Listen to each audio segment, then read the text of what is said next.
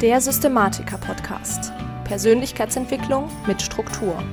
Wie du deine Richtung im Leben wiederfindest und mit Struktur deine ganz persönlichen Ziele und Visionen erreichst. Hallo zusammen und herzlich willkommen zum Systematiker-Podcast, dem Podcast für angehende Systematiker.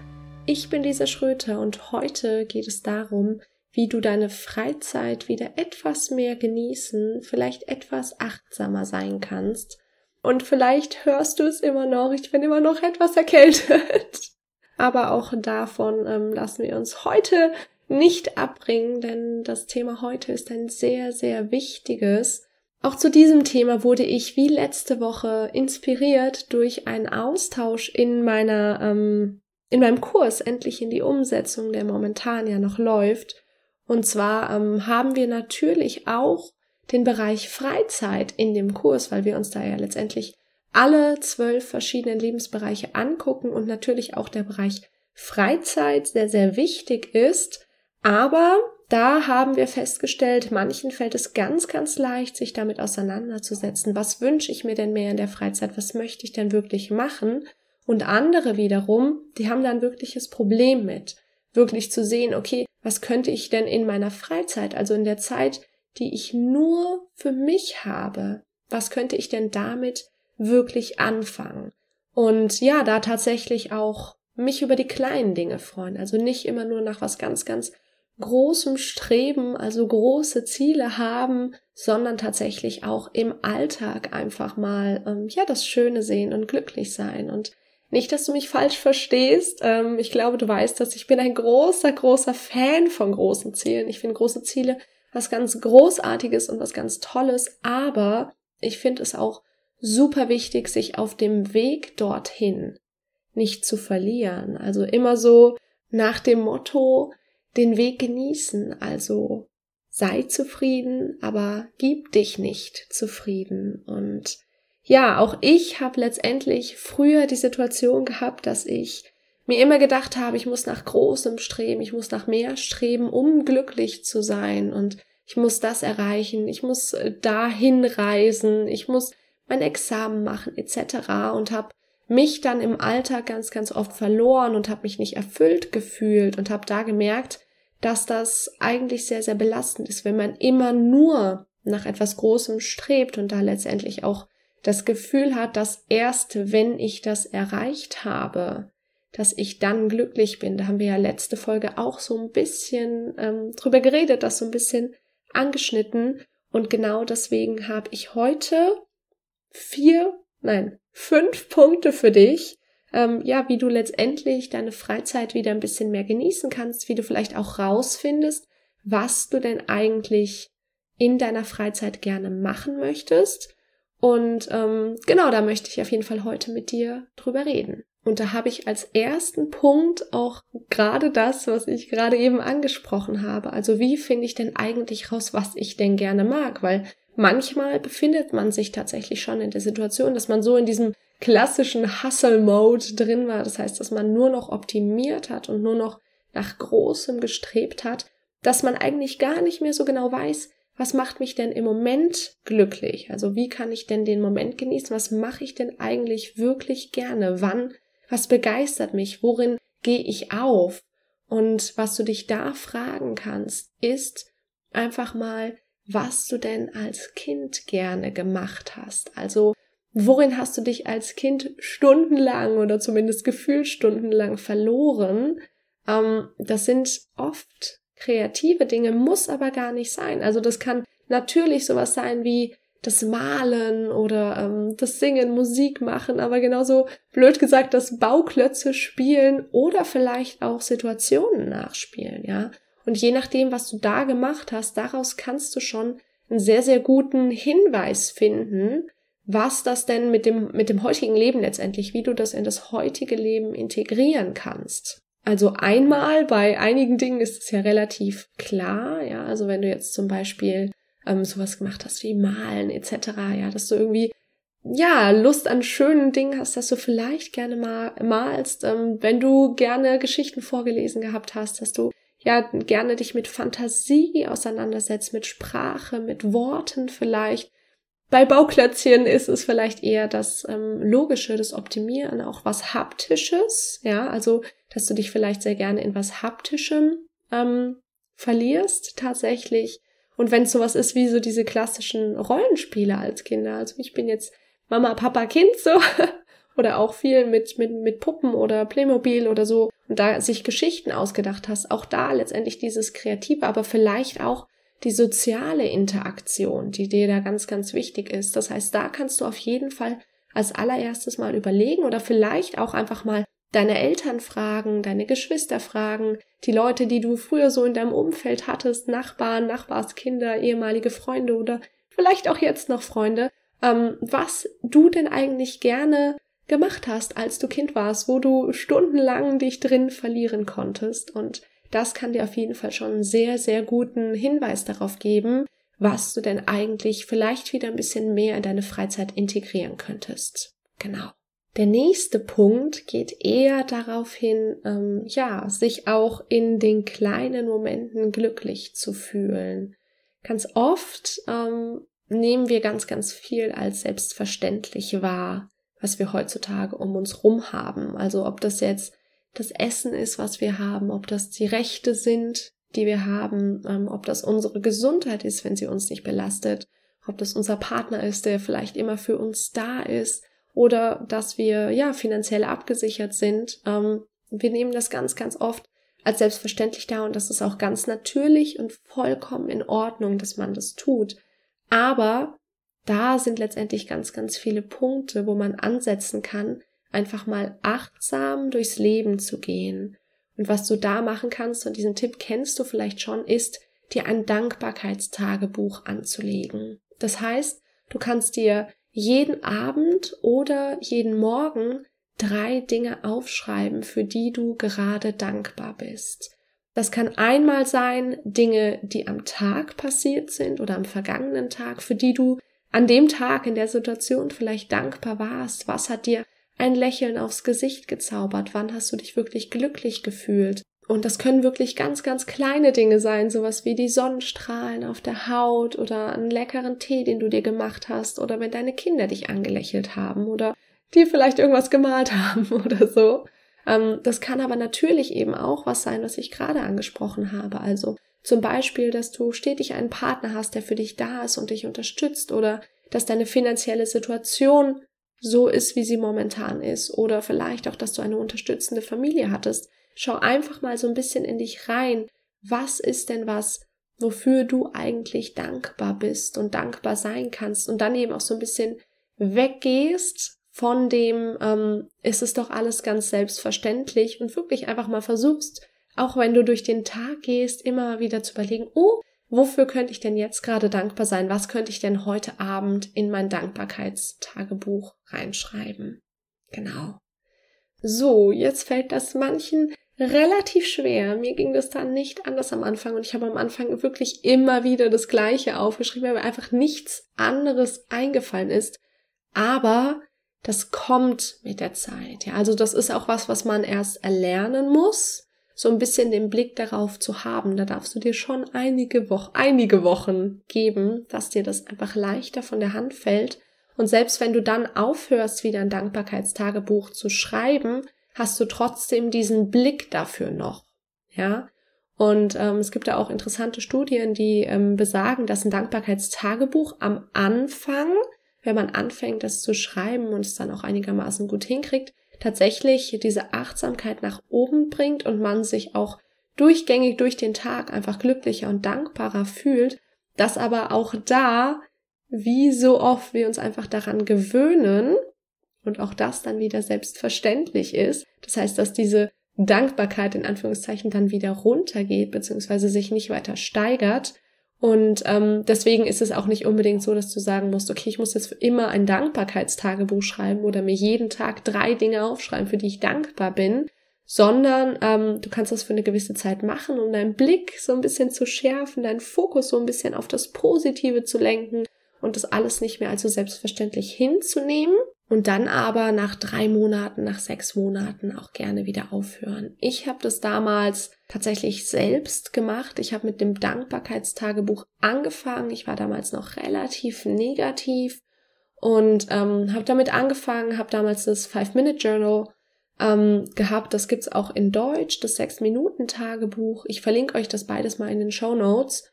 Und ähm, ja, habe damit letztendlich angefangen, und es hat bei mir unfassbar viel bewegt, habe aber dann auch nach ungefähr sechs Monaten, vielleicht auch neun Monaten gemerkt, mm, ja, irgendwie reizt mich das nicht mehr so. Da war es dann auch wieder so der Punkt, wo ich dann irgendwann gesagt habe, hm, okay, irgendwie schreibe ich offensichtlich immer dasselbe auf. Das heißt, da kann man sich einfach ähm, entweder so Intervalle ähm, setzen, dass man sagt, okay, ich schreibe jetzt mal einmal im Jahr drei Monate lang auf, wofür ich denn dankbar bin oder dass man das halt wirklich grundsätzlich einmal macht. So.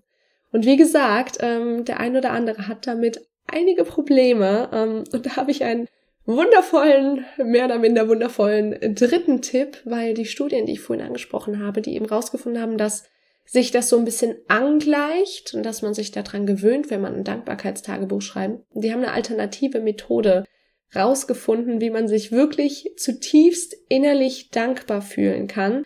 Das ist allerdings keine sonderlich schöne Methode. Ähm, und äh, ja, ich sag mal, das ist so die mit dem Vorschlaghammer. Und was du dafür machst, ist, dass du dich ähm, hinlegst und dass du die Augen schließt und dass du dann ähm, dich nicht mehr bewegst, circa für fünf Minuten und dich in eine, ja, ganz, ganz schlimme Situation versetzt. Das heißt, ähm, zum Beispiel in eine Situation, wo du keine Arme oder Beine hast ja. Und ähm, ja, das klingt jetzt für den einen oder anderen ziemlich furchtbar, das ist es auch. Ähm, aber mir war es trotzdem wichtig, dass ich euch das mitteile. Das heißt, du legst dich wirklich hin und versetzt dich in eine ganz, ganz, ganz schlimme Situation, dass du ja letztendlich ähm, eben sehr körperliche Einschränkungen hast, vielleicht geistige Einschränkungen hast, vielleicht nicht sehen kannst, nichts, ähm, ja, nicht sprechen kannst zum Beispiel, dich nicht mitteilen kannst. Ähm, hungerst, durstest. Genau. Also schlimme Situation. Und da verbleibst du ungefähr fünf Minuten und fühlst dich da wirklich rein. Und ja, nach diesen fünf Minuten machst du die Augen auf und äh, genießt deine Arme und Beine. und dann bist du sehr dankbar. ja. Ähm, wie gesagt, mir war es sehr wichtig, dass ich euch auch in diese Methode mitteile. Ähm, die führt letztendlich wirklich dazu, da versackt diese Dankbarkeit dann auch nicht. Also jedes Mal, wenn man diese Übung wieder ausführt, ist man danach sehr, sehr, sehr dankbar. Ähm, und ja, genau. Deswegen habe ich euch die auf jeden Fall auch noch mitgegeben hiermit. genau. So, ich habe noch zwei weitere für euch, die ein bisschen schöner sind. Ich meine, viel weniger schön kann es auch nicht werden. Naja, auf jeden Fall. Die vierte, der vierte Punkt, den ich für euch habe, ist, in einer Situation, in der es gerade nicht so schön ist für dich, also wenn es für dich eine negative Situation ist, dass du dich immer fragst, was an dieser Situation ist gerade gut. Ja, also so ein, nach dem Motto, nichts ist so schlecht, dass nicht auch etwas Gutes daran ist, ähm, hast du, kannst du dich letztendlich damit auseinandersetzen, dass ähm, du den Fokus auch hier auf das Positive lenkst. Das heißt, ganz klassische Situation. Ähm, wir stehen morgens auf, wir haben keinen Bock, es ist viel zu früh, wir drücken 25.000 Mal den Snooze-Button, es ist alles blöd, wir müssen irgendwie aufstehen, wir haben keine Zeit fürs Frühstück und ähm, du steigst in dein Auto und dann fährst du irgendwie eine Stunde lang zum, zum Büro, weil du musst dahin und es ist Berufsverkehr und dann schneiden dich auch noch Leute und die Situation ist einfach allgemein sehr, sehr ungemütlich. Du hast eine richtig miese Stimmung und dann kommst du ins Büro und dann gehst du in die Küche und denkst du, jetzt wenigstens einen guten Kaffee. Und dann steht da noch so ein halbes Tässchen kalter Kaffee. So. Ist eine allgemein nicht so schöne Situation, ja. Und ähm, da kannst du dann die Situation aber natürlich ganz, ganz anders deuten. Ja, du kannst gucken und sagen, okay, krass, ich habe die Möglichkeit, mit dem Auto zur Arbeit zu fahren. Ich bin gelassen, kannst du in der Situation ja sein, und hab's irgendwie, ähm, ja, vielleicht die Leute, die mich geschnitten haben, die haben vielleicht gerade wirklich ist eine, eine prekäre Situation, ja. Also vielleicht sind die gerade auf dem Weg ins Krankenhaus, weil ihre Mutter im Sterben liegt oder ähnliches, ja. Und ich habe die Möglichkeit, zur Arbeit zu fahren. Ich habe eine Arbeit. Ich komme ins Büro und ähm, das fand ich ein so, so schönes Bild, was wir letztens besprochen haben. Ähm, und sehe diesen Kaffee und ja, wie du das Ganze deutest, ähm, ist letztendlich, was dann auch bei deiner Stimmung ankommt. Das heißt, du kannst dir einmal denken, so, äh, die blöden Kollegen, die haben mir keinen Kaffee gemacht und ähm, was soll das denn überhaupt? Und jetzt muss ich diesen blöden Kaffee machen. Oder du denkst dir, wow, ich habe jetzt die Gelegenheit, ähm, als allererstes mir einen richtig, richtig guten Kaffee genau nach meinem Geschmack zu machen. Der ist ganz frisch, der ist richtig heiß und dann kann ich mich richtig gemütlich mit dem schönen warmen Kaffee an mein Büro, äh, an meinen Bürotisch setzen und anfangen zu arbeiten. Ja, das heißt, es ist dieselbe Situation, du deutest sie nur anders und das ist ein ganz, ganz wichtiger Shift. Immer wenn du dich schlecht fühlst, ist das deine Blackbox. Ja, also das ist deine Situation, dein Filter quasi auf die Situation, wie sie gerade ist. Das heißt, wie gesagt, nichts ist so schlecht, dass nicht auch etwas Gutes daran ist. Was ist an der Situation, die du gerade hast, wenn sie negativ ist, gut? Frag dich das. Das ist der vierte Punkt. Du fragst dich, was ist an der Situation, an der negativen, in der du dich gerade befindest, positiv? Genau. Und als letzten Punkt haben wir noch ähm, Sättigungspunkte. Das heißt, wir haben ja ganz zu Anfang angesprochen, ähm, dass große Ziele super sind und dass wir gerne große Ziele haben wollen und gerne nach mehr streben. Aber ganz, ganz wichtig, du brauchst Sättigungspunkte. Das heißt, du brauchst einmal dein großes Ziel klar definiert. Über smarte Ziele haben wir ja auch schon mal geredet. Und ähm, genau als allererstes eben, dass sie klar definiert sind. Das heißt, dass du zum Beispiel eben nicht sagst, äh, ich bin finanziell frei, sondern dann tatsächlich sagst, wann bin ich finanziell frei? Wann habe ich dieses Ziel erreicht? Und ganz, ganz wichtig, auch auf dem Weg dahin dir Sättigungspunkte sozusagen setzen. Das heißt, dass du dir kleinere Zwischenziele setzt und auch die feierst. Ja, dass du eben auch diese kleineren Erfolge zwischendrin einfach mal wahrnimmst und auch sagst, ja, dafür darf ich mich belohnen, dafür darf ich mich feiern, da darf ich einfach glücklich drüber sein und das quasi auch wirklich immer aktiv in dein Leben mit integrierst, dass du nicht immer nur nach diesem Großen strebst, sondern auch ab und zu mal im Moment innehältst, dich umguckst und schaust, wow, okay, es ist richtig krass, wie, was ich bisher geschafft habe, wo ich jetzt schon hingekommen bin. Und da darf ich richtig stolz auf mich sein und das auch einfach mal gebührend feiern. Das heißt, dass du dir wirklich, wenn du große Ziele hast, auch kleinere Zwischenziele setzt und dich auch dafür, wenn du die erreichst, einfach mal feierst.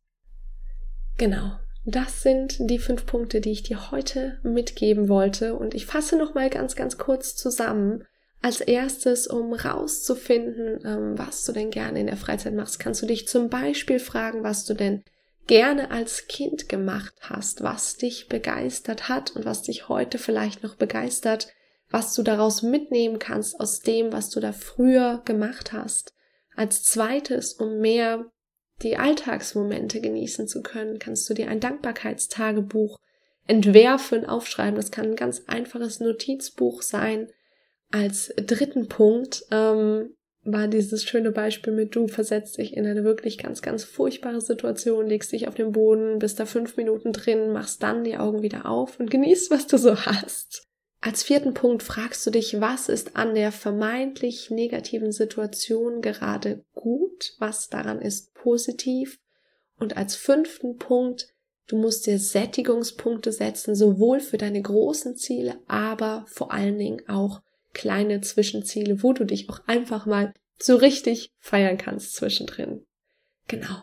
Das war's mit der heutigen Podcast-Folge. Ähm, mich würde noch wahnsinnig interessieren, wie du denn mit der Situation umgehst. Fällt es dir leicht, deine Freizeit zu genießen oder nicht? Und vor allen Dingen, was machst du denn in deiner Freizeit, um wirklich runterzukommen, um im Moment zu sein? Teil das doch einfach mal unter dem aktuellen Instagram-Post und wenn dir die Folge gefallen hat und ähm, ja, sie dir vielleicht auch geholfen hat und du mich gerne unterstützen möchtest, dann würde ich mich unfassbar freuen, wenn du einmal das Bild der Folge auf Instagram in deiner Story verlinken würdest ähm, oder vielleicht sogar in deinem äh, ja, Post, in deinem Feed und vergiss nicht, mich auch zu taggen, dass ich das Ganze natürlich auch sehe. Und ansonsten wünsche ich dir einen ganz, ganz wunderbaren Tag. Ich bin Lisa und ich freue mich, wenn du nächstes Mal wieder mit dabei bist beim Systematiker Podcast.